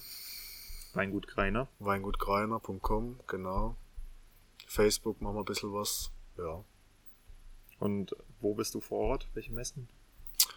Äh, Messen sind wir jetzt im November, das ist wahrscheinlich eine der ersten Weinmesse, die es wieder gibt. Ähm, der Badische Weinbahnhof in Basel, das war cool im, im Wein, also im Bahnhof drin, im Badische Bahnhof. Und da gibt's einfach so eine kleine Weinveranstaltung von der Generation Pinot aus den badischen Jungwinzer.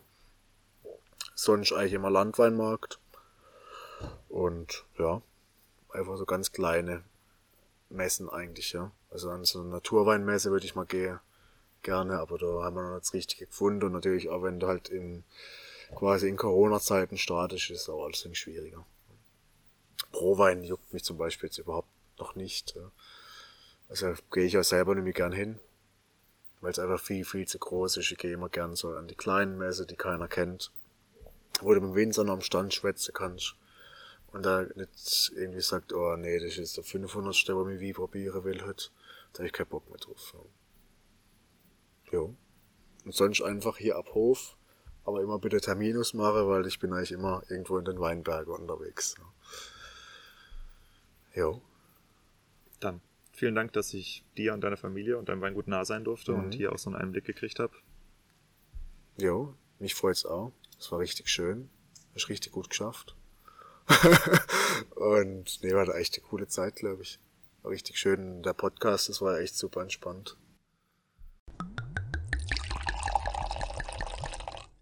Ja, ich glaube, ich habe es eingangs schon gesagt und es ist wahrscheinlich auch im Interview durchgeklungen, aber ähm, ich bin von Maxi tatsächlich extrem beeindruckt.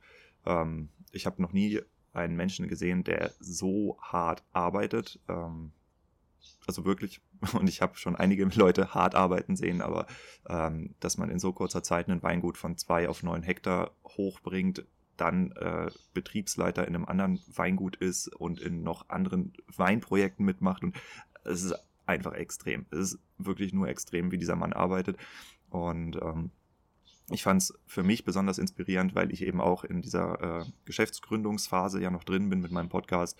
Und ähm, es ist manchmal nötig, äh, vor Augen geführt zu bekommen, wie hart man eigentlich arbeiten kann und auch muss, um äh, seine eigenen Träume, seine eigenen seine eigenen Träume zu verwirklichen. Und äh, dafür, Maxi, danke ich dir wirklich. Ähm, das ist ein Beispiel, was ich täglich vor Augen habe, was ich bei dir gesehen habe mm, und was mich extrem inspiriert, um härter zu arbeiten und härter zu arbeiten und noch härter zu arbeiten, um das Ding hier richtig in die Luft zu kriegen.